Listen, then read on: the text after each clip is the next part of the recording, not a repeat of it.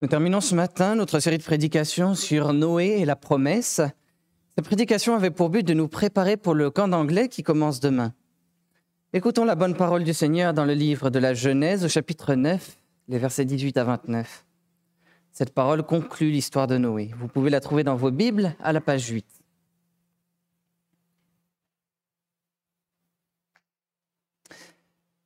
Les fils de Noé qui sortirent de l'arche étaient Sem, Cham et Japheth. Cham fut le père de Canaan. Les trois fils de Noé repeuplèrent la terre. Noé se mit à cultiver le sol et planta une vigne. Il but du vin, s'enivra et se découvrit au milieu de sa tente. Cham, père de Canaan, vit la nudité de son père et le raconta au dehors à ses deux frères. Alors, Sem et Japheth prirent le manteau, le mirent tous deux sur leurs épaules, marchèrent à reculons et couvrirent la nudité de leur père. Comme leur visage était détourné, ils ne virent pas la nudité de leur père.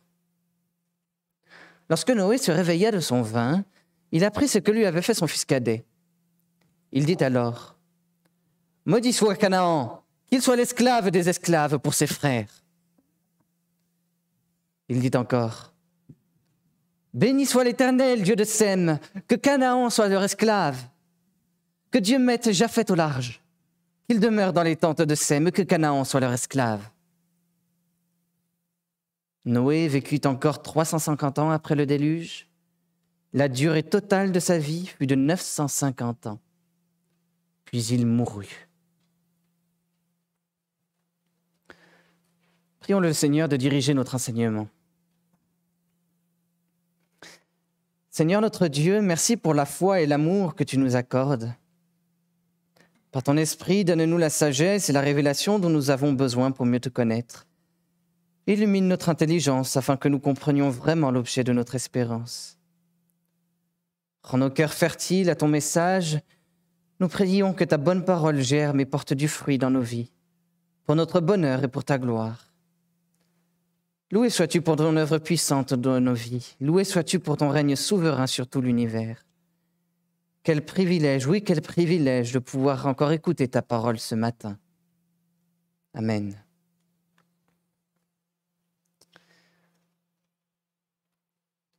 Bien-aimé du Seigneur, le monde va mal. La création tout entière soupire après la venue du Sauveur promis par Dieu. Selon la promesse, ce Sauveur doit dominer la création et écraser le péché qu'il a détruit. Jusqu'à maintenant, le péché semble ne pas avoir d'emprise sur Noé. Noé est-il donc le Sauveur de la création promis par Dieu?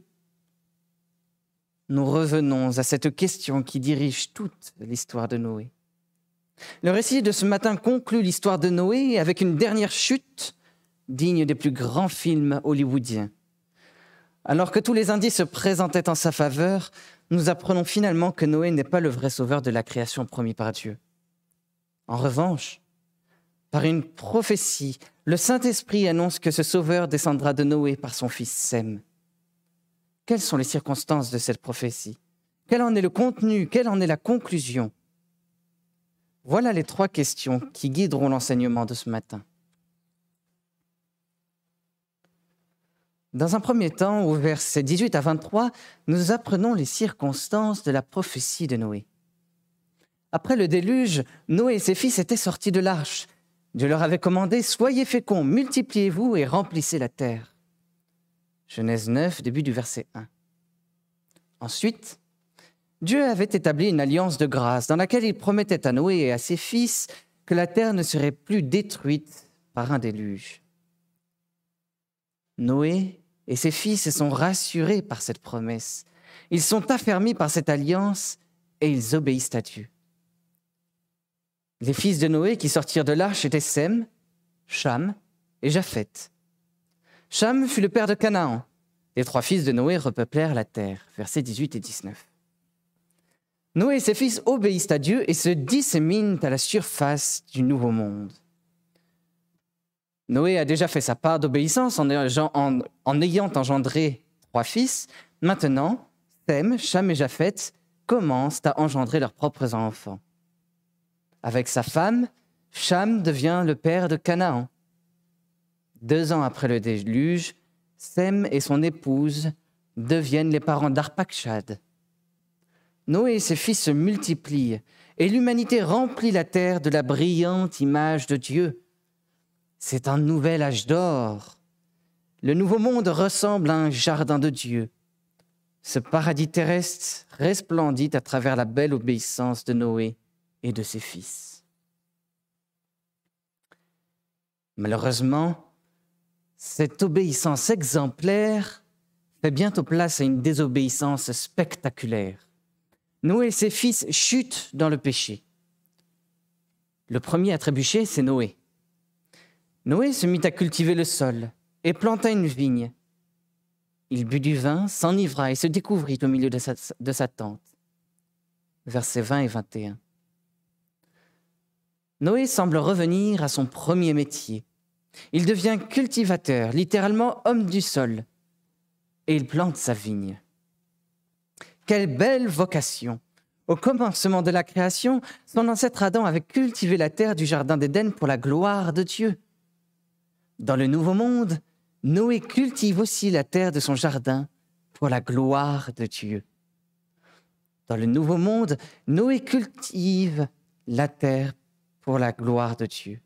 Oui, les travaux de la ferme et de l'agriculture sont vraiment de belles manières d'honorer Dieu. Noé prend donc soin de son vignoble. Il l'arrose, il le regarde croître sous le soleil et produire de bons raisins bien rouges. Enfin, Noé peut récolter le fruit de son beau travail. De ce fruit, Noé fait couler du jus pour fabriquer du vin. A-t-il appris l'art de la fermentation par ses ancêtres ou vient-il de le découvrir par hasard? Nous ne le savons pas. Quoi qu'il en soit, Noé goûte cet excellent bravage et se réjouit de son beau travail. Il fait la fête, peut-être trop. Noé s'enivre et perd le contrôle. Il trébuche, il pêche contre Dieu. Alors que Dieu lui avait commandé de dominer la terre, Noé se laisse dominer par elle. Il en devient l'esclave. Sous l'empire de l'alcool, Noé perd ses bons réflexes et sa capacité de jugement.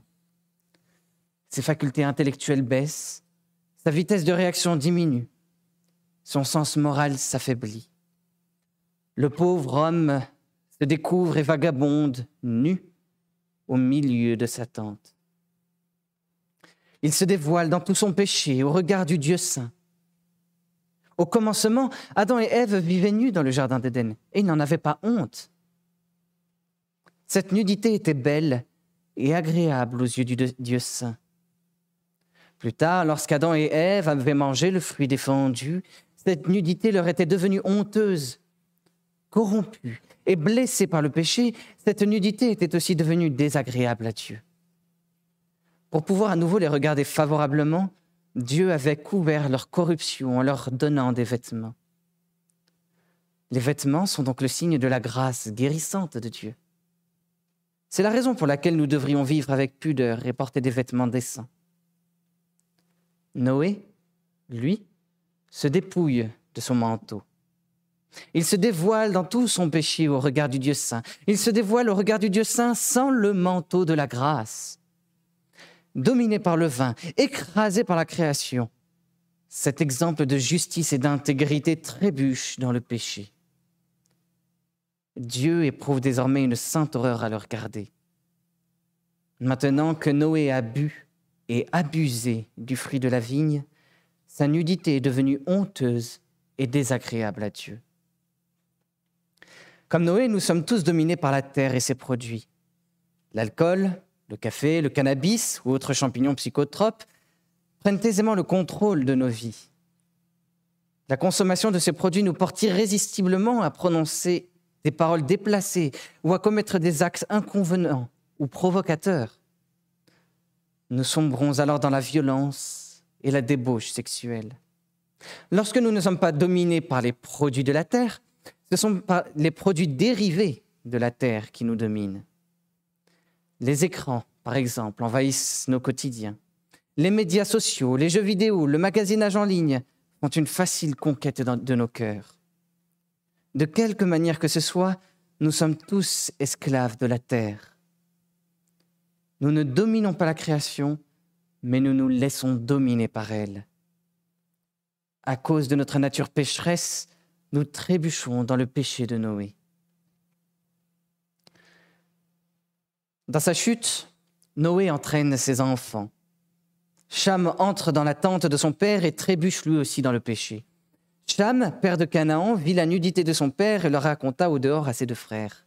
Verset 22. Cham aperçoit son père ivre et nu au milieu de sa tente. Il semble arriver au mauvais endroit, au mauvais moment. On peut difficilement lui reprocher cette malheureuse rencontre. En revanche, ce qu'on peut lui reprocher, c'est de ne pas chercher à couvrir le péché de son père. Cham voit la nudité honteuse de son père et la laisse passivement à découvert, exposée à la vue d'autres visiteurs inattendus.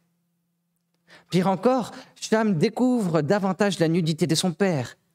Il sort de sa tente et l'expose activement en la racontant à ses deux frères. Peut-être se moque-t-il de la nudité de son père? Par ce comportement impudique, Cham oblige son père à justifier publiquement son péché privé. Le fils indigne augmente la honte de son père. Il désobéit au commandement divin d'honorer ses parents. La nature pécheresse de Noé s'est transmise à ses descendants. Ni l'un ni les autres n'ont vu leur nature pécheresse lavée par les eaux du déluge. Esclave de son péché, Cham trébuche. Comme Cham, nous sommes tous esclaves du péché, et à cause du péché, nous désobéissons tous au commandement divin d'honorer nos parents. Parfois, nous sommes même tentés de leur faire honte, parfois d'exposer leurs péchés sur la place publique. À cause de notre nature pécheresse, nous trébuchons tous dans le péché déshonorant de Cham. Nous devrions au contraire honorer nos parents, comme Sem et Japhet. Alors Sem et Japhet prirent le manteau, le mirent tous deux sur leurs épaules, marchèrent à reculons et couvrirent la nudité de leur père. Comme leur visage était détourné, ils ne virent pas la nudité de leur père. Verset 23. Sam et Japhet n'ont pas cherché à voir le péché de Noé. Au lieu de découvrir la nudité honteuse de leur père, Sam et Japhet l'ont couverte. Ils ont résisté au péché de leur frère Cham. Mais le mal est déjà fait. Le péché de Noé et de Cham forme les circonstances de la prophétie de Noé.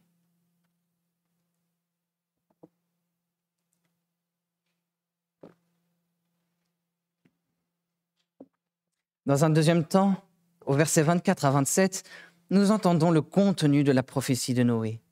Inspiré par le Saint-Esprit de Dieu, Noé commence par maudire Canaan, fils de Cham.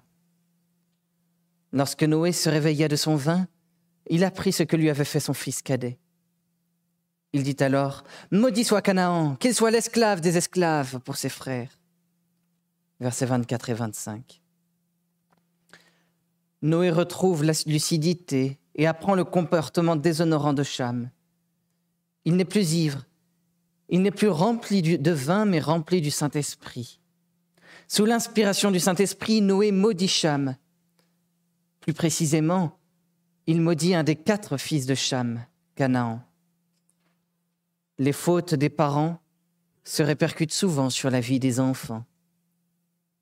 Comme le péché de Noé a eu des répercussions sur son fils Cham, le péché de Cham finit par avoir des répercussions sur son fils Canaan. À cause du péché de son père, Canaan est maudit par Noé. Dans la Bible, ce n'est pas la première fois que quelqu'un est maudit. Après le péché d'Adam et Ève, Dieu avait annoncé au serpent malin, Tu seras maudit entre tout le bétail et tous les animaux de la campagne. Je mettrai inimitié entre toi et la femme, entre ta descendance et sa descendance. Celle-ci t'écrasera la tête et tu lui écraseras le talon. Genèse 3, versets 14 et 15. Maintenant, la même malédiction s'applique à Canaan. Canaan voit son destin associé au destin du serpent malin au destin de Satan. Sa lignée sera asservie au diable. Elle serait esclave de son propre péché. Elle deviendra aussi esclave des autres. Les descendants de Canaan souffriront constamment entre les mains de leurs frères égyptiens. Lors de la conquête par Israël, les descendants de Canaan seront partiellement détruits puis, réduits en esclavage par les descendants de Sem. Depuis le règne de Salomon jusqu'à l'exil du peuple d'Israël, ils devront payer un tribut à la descendance de Sem. Canaan sera l'esclave des, esclaves pour son frère. Il sera le plus bas des esclaves. Canaan sera l'esclave de ses frères et de ses oncles, Sem et Japheth. Il est maudit. Après avoir maudit son petit-fils Canaan, maudit ses, Dieu, Noé pardon, bénit ses fils Sem et Japheth. Sa première bénédiction est aussi la plus grande. Elle concerne Sem. Noé dit encore Béni soit l'Éternel Dieu de Sem, que Canaan soit leur esclave. Verset 26. Sous l'inspiration du Saint-Esprit, Noé éclate en louange et en bénédiction. Cette bénédiction ne vise pas directement Sem, elle vise l'Éternel. Béni soit l'Éternel Dieu de Sem. L'humanité tout entière aurait dû être maudite à cause du seul péché de Noé, mais l'Éternel choisit gracieusement de bénir Sem. À travers Sem, il bénira gracieusement Japheth, comme nous le verrons. Mais tout d'abord, l'Éternel veut faire alliance avec la lignée de Sem. L'Éternel veut faire naître le Sauveur de la création parmi la descendance de Sem l'Éternel bénira grandement la lignée de Sem. La deuxième bénédiction est plus modeste, mais tout aussi salutaire. Elle concerne Japheth. Que Dieu mette Japheth au large, qu'il demeure dans les tentes de Sem, et que Canaan soit leur esclave. Verset 27. En hébreu, le prénom Japheth vient du verbe étendre ou élargir. Sous l'inspiration du Saint-Esprit, Noé demande à Dieu de bénir la lignée de Japheth en étendant, en élargissant son territoire. Dieu exaucera sa demande. Japheth sera l'ancêtre des grandes nations du monde. Ses descendants, notamment les Européens, exploreront la terre et étendront leurs tentes sur tous les continents, jusqu'en Amérique. Un jour, le Sauveur de la création unira ces grandes nations à la lignée de Sam. Ces grandes nations s'uniront au peuple de l'Alliance pour ne devenir qu'un seul peuple. Elles, habiteront sous les tentes de Sem et recevront pour elles les promesses de Sem. À travers la lignée de Sem, Dieu bénira et sauvera la lignée de Japheth. Poussé par le Saint-Esprit, Noé bénit Sem et Japheth sa prophétie contient une belle promesse de salut.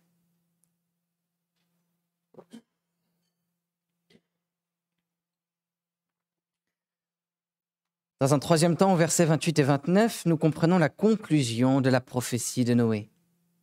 Cette conclusion termine l'histoire de Noé avec sa mort. Noé vécut encore 350 ans après le déluge. La durée totale de, vie de, sa vie fut de 950 ans, puis il mourut. Versets 28 et 29. Du temps de la création, Dieu de Noé, pardon, la création tout entière soupirait après la venue du Sauveur promis par Dieu. En maudissant le serpent malin, Dieu avait en effet promis Je mettrai inimitié entre toi et la femme, entre ta descendance et sa descendance. Celle-ci t'écrasera la tête et tu lui écraseras le talon. Genèse 3.15. Selon cette promesse, le Sauveur de la création devait donc écraser la tête du serpent malin. Autrement dit, il devait dominer la, création en remportant la victoire sur le mal destructeur qui en avait pris possession. Jusqu'à maintenant, le péché semblait ne pas avoir d'emprise sur Noé. Bien au, bien au contraire, Noé était un homme juste et intègre devant Dieu. Sous la menace d'un redoutable déluge, il avait fait preuve d'une obéissance idéale, d'une confiance modèle et d'une patience exemplaire. Sa consécration pour Dieu était extraordinaire. Noé semblait pouvoir dominer la création et remporter la victoire sur le péché. Noé semblait être le parfait candidat du Sauveur promis par Dieu. Maintenant, Noé meurt. La mort, c'est la conséquence naturelle du péché. Dans le Jardin d'Éden, Dieu avait commandé à Adam de dominer la création. Il lui avait aussi commandé, Tu ne mangeras pas de l'arbre de la connaissance du bien et du mal, car le jour où tu en mangeras, tu mourras. Genèse 2, verset 17. Adam avait désobéi au commandement de Dieu. Il s'était laissé dominer par la création et avait goûté le fruit de l'arbre de la connaissance du bien et du mal. Dieu lui avait alors annoncé la terrible nouvelle. Tu es poussière et tu retourneras à la poussière. Genèse 3, fin du verset 19. Vaincu par le péché, Adam était mort. Noé meurt également. Comme son ancêtre Adam, il a fini par se laisser vaincre par le péché. Il a fini par se laisser dominer par la création. Noé n'est pas le sauveur promis par Dieu. Noé meurt. L'espoir d'un sauveur meurt-il avec Noé? Non. Par son Saint-Esprit, Dieu avait annoncé à Noé la lignée du sauveur de la création. Ce sauveur devait descendre de Noé par son fils Sem. À la fin de sa très longue vie, Noé a vu dans cette lignée la naissance d'Abraham. Il l'a peut-être même tenu dans ses bras. Abraham est ensuite devenu le père d'Isaac, qui est lui-même devenu le père d'Israël. Le Dieu de Sem a choisi Israël pour être son peuple. De ce peuple est né Jésus-Christ. C'est lui le descendant de Sem qui sauve la création. Jésus-Christ a été cloué sur une croix. Sur cette croix, il a rassemblé les lignées de Sem et de Japheth pour leur apporter la bénédiction du salut. Jésus-Christ s'est humilié en dévoilant sa nudité au regard du Dieu saint. Il s'est laissé dépouiller de ses vêtements. Il a échangé son manteau de justice contre la nudité pécheresse de tous ceux qui croient en lui. C'est pourquoi le Dieu saint a éprouvé une sainte horreur et l'a maudit en le faisant mourir à notre place sur la croix. La mort de Jésus couvre donc notre nudité pécheresse du manteau de sa justice. Par son sacrifice, nous sommes revêtus de la grâce de Jésus-Christ. Le Dieu saint nous pardonne et nous bénit. Nous pouvons dès maintenant nous joindre à la fête du prophète Ésaïe je me réjouirai pleinement l'Éternel. Mon âme sera ravie d'allégresse en mon Dieu, car il m'a revêtu des vêtements du salut, il m'a couvert du manteau de la justice. Ésaïe 61, fin du verset, début du verset 10. Jésus-Christ est mort nu pour notre salut. Pourtant, Jésus-Christ avait toujours parfaitement dominé la création. Il ne s'était jamais laissé dominer par le vin. Sur la croix, il avait même refusé d'en boire. Jésus-Christ était resté lucide et entièrement maître de lui-même. Le descendant de Sem était resté libre pour pouvoir nous libérer de l'esclavage du péché. Celui qui était aussi le Fils éternel de Dieu avait remporté la victoire sur le péché. Il avait parfaitement dominé la création. Avec la puissance du Saint-Esprit, Jésus-Christ avait honoré son Père céleste en lui obéissant parfaitement jusqu'à la mort, la mort sur la croix. C'est pourquoi Dieu l'a ressuscité et l'a souverainement élevé au-dessus de toute la création. Du ciel, notre Seigneur a fait descendre son Saint-Esprit. Le Saint-Esprit renouvelle les croyants en profondeur. Le Saint-Esprit nous aide à honorer notre Père céleste, ainsi que nos parents, par notre obéissance. Également, bien que des rechutes soient parfois possibles, sa puissance nous donne peu à peu la force de résister à l'abus d'alcool et de drogue. Elle nous donne peu à peu l'énergie de mieux contrôler notre consommation des écrans et de l'Internet.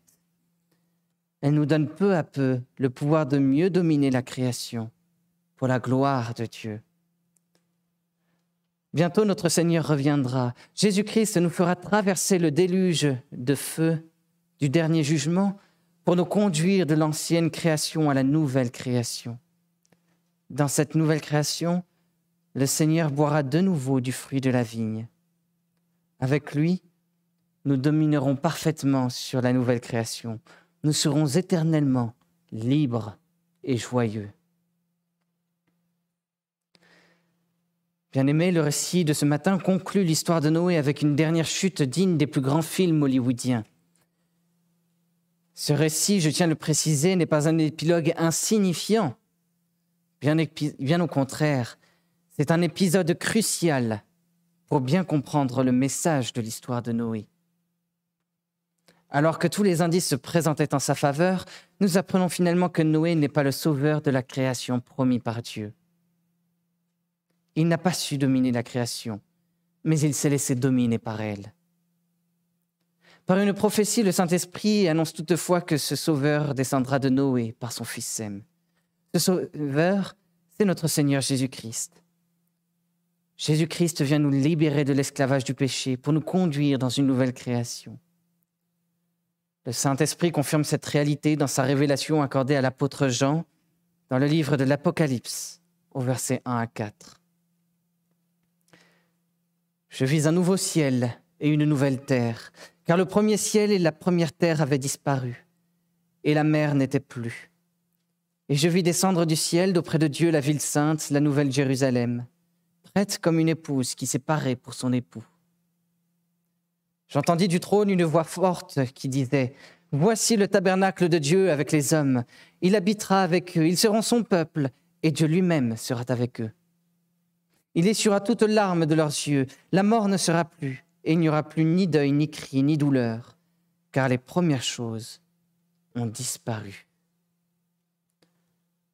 Rendons grâce au Seigneur dans la prière.